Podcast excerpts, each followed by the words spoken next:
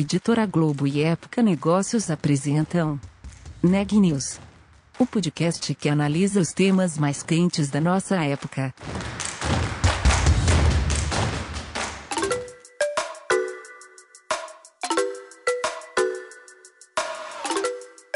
Olá, eu sou Daniela Frabasile, da Época Negócios, e você está ouvindo mais um episódio do Neg News, nossa série de podcasts sobre como navegar e liderar em tempos de incerteza. Hoje eu estou com a Renata Turbiani e a gente vai falar sobre o setor automotivo, mais especificamente sobre como esse setor está lidando com a demanda por mais sustentabilidade. Renata, conta um pouco da entrevista pra gente. Eu conversei com o Rafael Hugo, diretor de marketing Brasil e Latam da Volvo Cars. Recentemente, a montadora sueca anunciou que não venderá mais carros a combustão no Brasil, apenas modelos híbridos e elétricos. O país, junto com a Noruega, foi o primeiro escolhido para ter a frota 100% eletrificada. Globalmente, a empresa pretende atingir essa meta até 2030. Na conversa, o Rafael contou como é que está sendo feita essa transição no Brasil, os desafios e as mudanças pelas quais a indústria automotiva vem passando nos últimos anos. Confira a seguir. Oi, Rafael, tudo bem? É, obrigada pela tua participação aqui no Neg News. É, recentemente, a Volvo anunciou que todos os seus veículos vendidos no Brasil serão híbridos e elétricos. Eu queria saber, então, por que, que a empresa tomou essa, essa decisão? E eu já vou emendar uma outra pergunta aqui. Porque o Brasil, é, e se eu não me engano, é junto com a Noruega, né? Foi o primeiro mercado escolhido pela marca para eliminar os modelos com propulsor a combustão de seu portfólio. Sim, foi recentemente que a gente se tornou 100% eletrificado no Brasil. Uhum. O que quer dizer isso, né? Na verdade, a partir do, desse ponto, a gente não passa a vender mais carro a combustão no Brasil. A gente só passa a vender carros é, eletrificados. Uhum. A gente chama de eletrificados porque são carros que é, ou, ou eles funcionam com uma combinação do motor a combustão junto com o motor a bateria, ou porque eles têm um motor 100% elétrico. Então, é, é, essa decisão foi tomada tem quase que um, um mês atrás, é, e é, um, é, uma decisão muito olhando para o mercado brasileiro, entendendo como, como a marca vinha se desenvolvendo no, no país. É, a, a, gente, a gente vem trabalhando muito na construção e no desenvolvimento da imagem de marca da Volvo, e, e a gente entendeu que, que a gente estava no momento de dar um passo além. Volvo ela passou muitos anos se transformando internamente para finalmente chegar num, num ponto de, de se sentir é, com, com, com, capacidade para transformar o mercado. E, e, uma das, talvez um dos principais pilares aí para essa transformação, para uma marca que deixa, é, uma marca que quer realmente transformar a indústria, é justamente é justamente tomar decisões como essa. Então, um país como o Brasil, né, um país que ainda tem uma série de debilidades de infraestrutura, a gente acredita que é o momento da gente liderar essa transformação e a gente liderar a transformação da indústria como um todo. Então, por essas, por esses motivos, a gente toma a decisão no Brasil de, de se tornar 100% elétrico. É, Rafael, e como é que vai ser a ampliação para outros mercados? Bom, então a gente toma essa decisão no Brasil. E quando a gente olha o portfólio de, de países, principalmente na, na América Latina, é, o, o, Brasil ele tem, a gente chama de um papel quase de inovação aqui no gente, dentro da região. Tudo que tem de inovação ou tudo que vem com, com, com novas ideias, novas tecnologias, novos formatos, a gente tende a implementar primeiramente no Brasil, porque é onde a gente sabe que a marca está tá de, de alguma maneira fortalecida.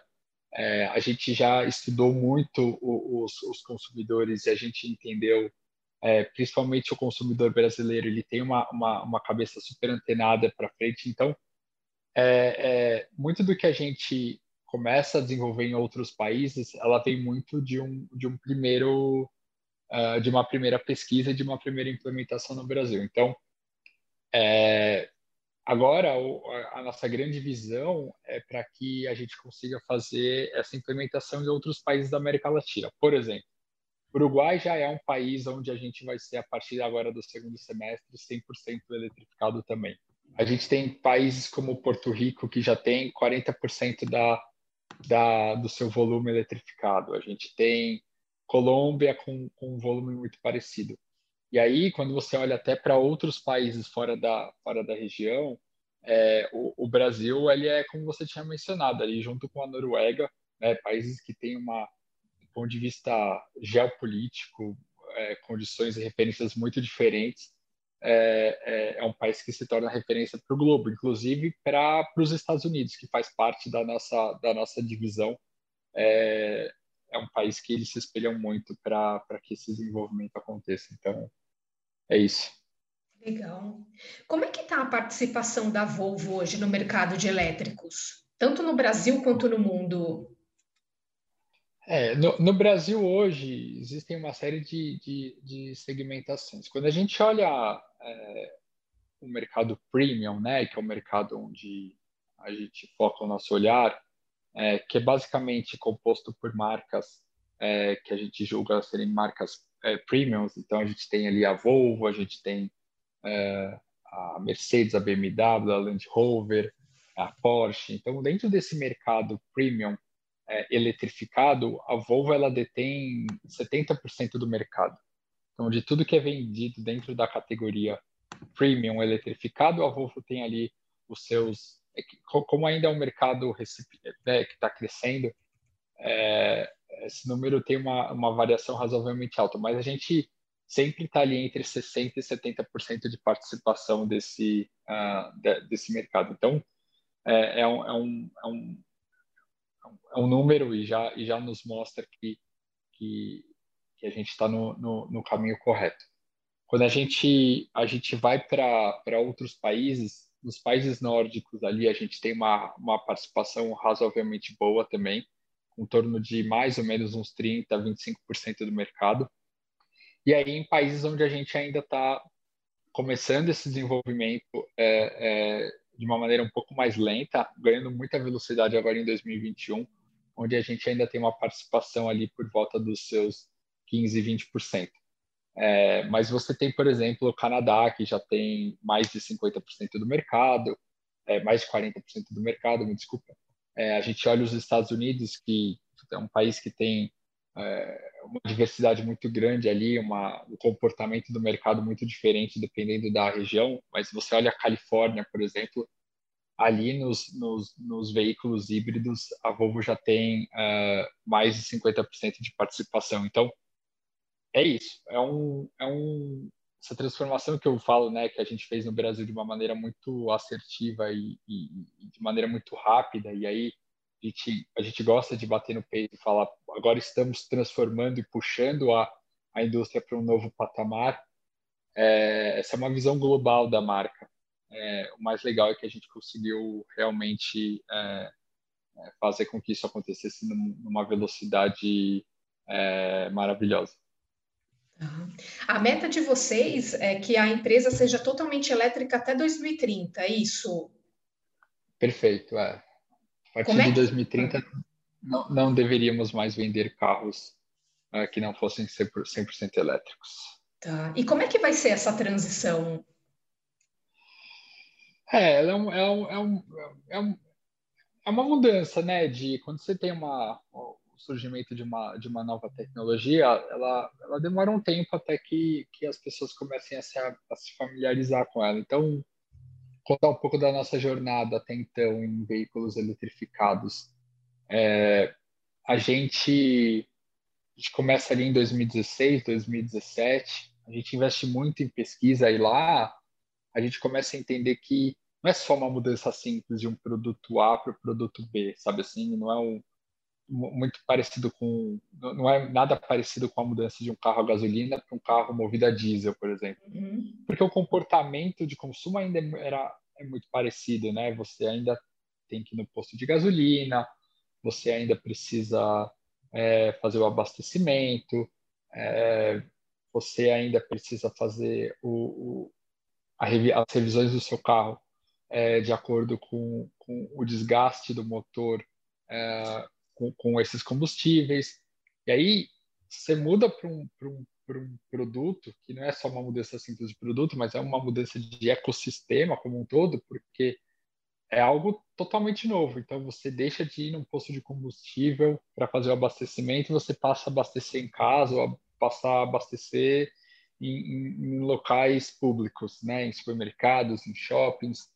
É, você, você passa a não olhar mais o valor do litro, é, você começa a olhar o valor do kilowatt, uhum. você você começa a, a, ter que pensar na distância que você vai percorrer para entender um pouco da autonomia. É, então, então assim é uma é uma outra relação com, com o carro. Então, até que as pessoas comecem a a, a, a entender exatamente como funciona, demora um pouco, um pouco, demora um tempo, né? E, e aí quando eu falo que a Volvo se propõe a transformar a indústria, porque a gente não quer somente olhar o produto em si, mas a gente entendeu que as pessoas têm dúvidas de como carrega, quanto tempo leva para carregar, quanto custa para carregar. As pessoas têm dúvidas com relação à autonomia do carro. As pessoas têm, têm dúvidas, por exemplo, será que eu numa enchente vou tomar choque dentro de um carro. Então, é, quando a gente vai começando a entender essas, essas dúvidas e essas, esses mitos ou percepções com relação ao, ao carro eletrificado, a gente começa a desenvolver tarefas, atividades, comunicação para que a gente comece a quebrar um pouco dessas, é, dessas percepções. E, e, é o que a gente vem fazendo, né, no meu ponto de vista, com, é, de maneira muito bem feita, é, para deixar a marca com, como ela está hoje. E aí eu acredito que quanto mais outras marcas comecem a se eletrificar, a gente começa a construir um pouco mais de infraestrutura de carregadores. É, a comunicação vai ficando cada vez mais voltada para carros eletrificados.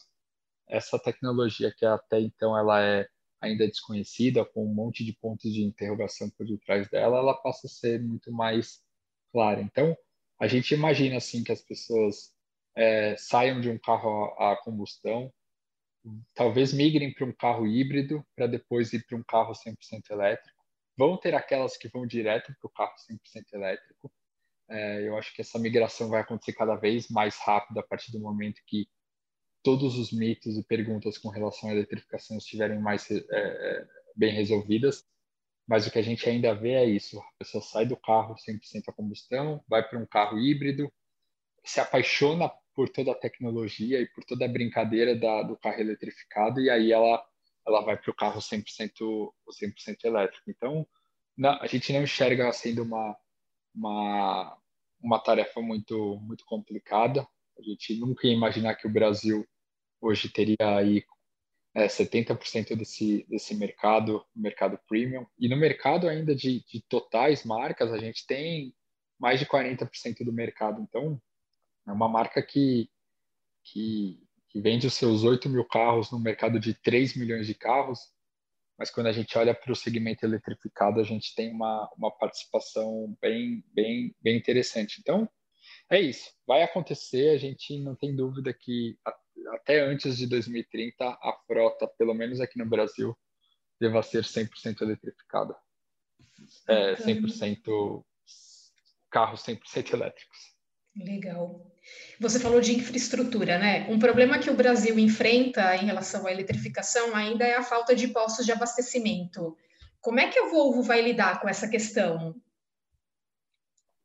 Exato. Então, quando a gente passa a estudar um pouco, um pouco entender um pouco de, de, dessa nova tecnologia e como as pessoas percebem ela, uma dos grandes questionamentos, dúvidas, era com relação ao carregamento. Mas onde eu vou carregar meu carro? É, quanto tempo leva para eu, eu carregar meu carro? Quanto custa para eu carregar meu carro? Então, a partir dessas perguntas e, e, e talvez aquela que ainda gerava uma, um maior número de questionamentos era com relação à infraestrutura de carregadores. A gente sabe que no Brasil, por exemplo, não é um país onde essa, esse investimento vai vir da, da iniciativa pública. Né? O governo tem outras prioridades no, no, num país em desenvolvimento como o nosso. Então, é, a gente sente que é uma que é uma necessidade, quase que uma obrigação do, da, da iniciativa privada. Então, é, a partir do entendimento que o governo não vai investir e entendendo que essa é uma grande barreira ou talvez uma grande é, incômodo das pessoas com relação à falta da infraestrutura de carregadores para que as pessoas possam se relacionar com um carro sem, é, um carro eletrificado, a gente falou bom, então vamos lá, a gente quer transformar a indústria, a gente quer ser reconhecido como uma marca de eletrificação nesse país, vamos não vamos atacar somente o produto, vamos entender um pouco sobre essa infraestrutura. E aí foi aí onde a gente começou a nossa jornada de é, é, instalação de 250 postos de carregamento, depois fomos para uma missão de 500 postos de carregamento. Hoje, hoje na,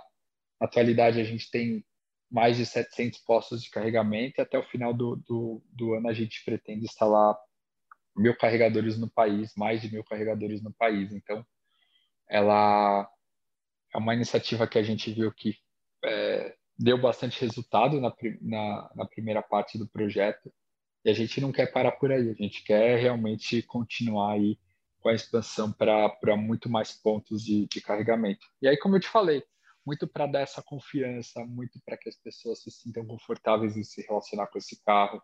E, e não é só para Volvo, tá? A gente quer que qualquer marca aí é, que tenha carros uh, uh, eletrificados que sejam com, com, com, carregamento que a gente chama de plug-in, né, que você precisa espetar na tomada, é, essa infraestrutura são para todos os, os, os carros é, eletrificados plug-ins. Então, é isso. Legal.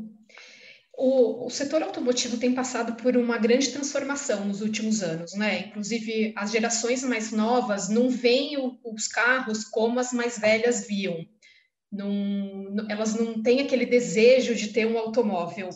Vocês acreditam que com, essa questão dos carros elétricos, isso deva mudar essa percepção do mais jovem, até por conta de toda, todos os benefícios que isso traz para o meio ambiente? Isso deve atrair a atenção deles? Sim, sem dúvida.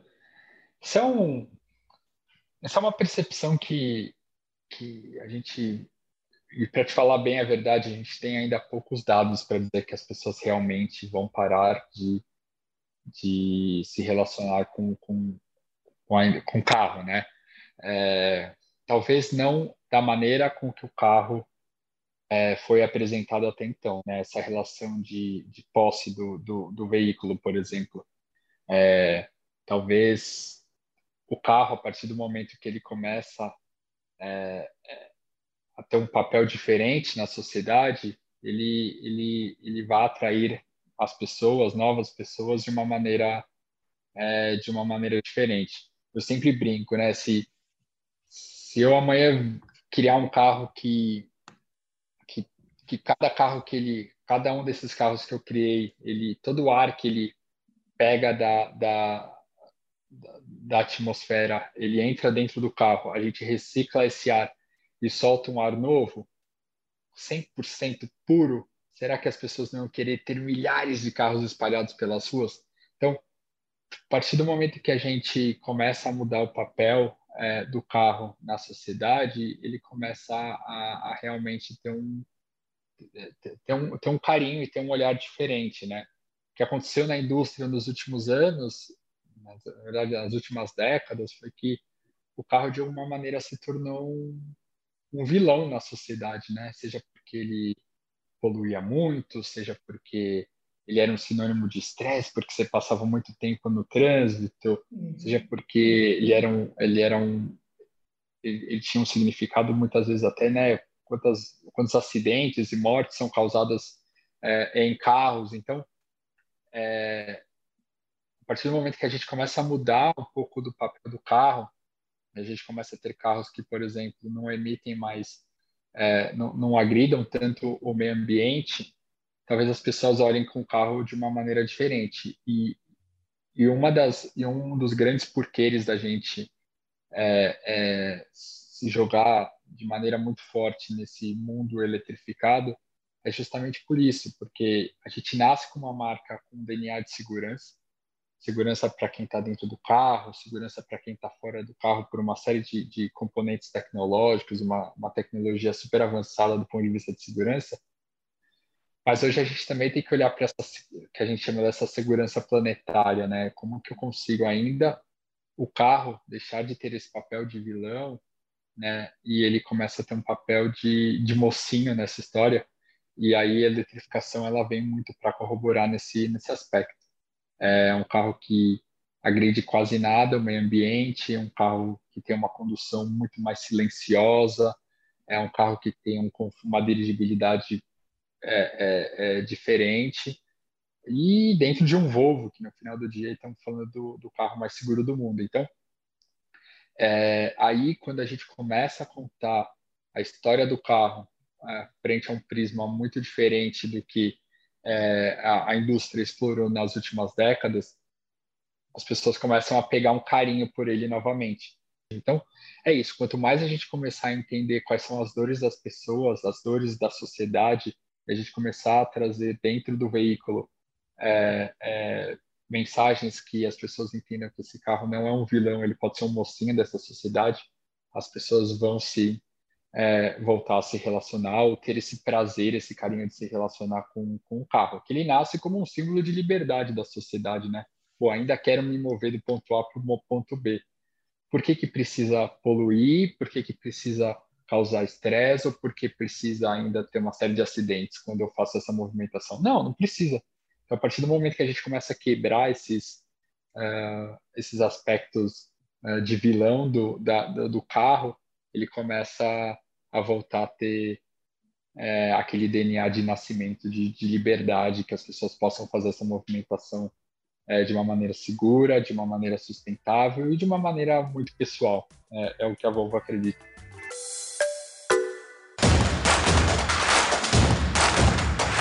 Esse podcast é um oferecimento de Época Negócios. Inspiração para inovar. Não deixe de conferir nossos outros podcasts. Presidente Entrevista Presidente. The Office. E os negócios da nossa época. Ouça, acompanhe, compartilhe. Vamos fazer deste podcast o nosso ponto de encontro.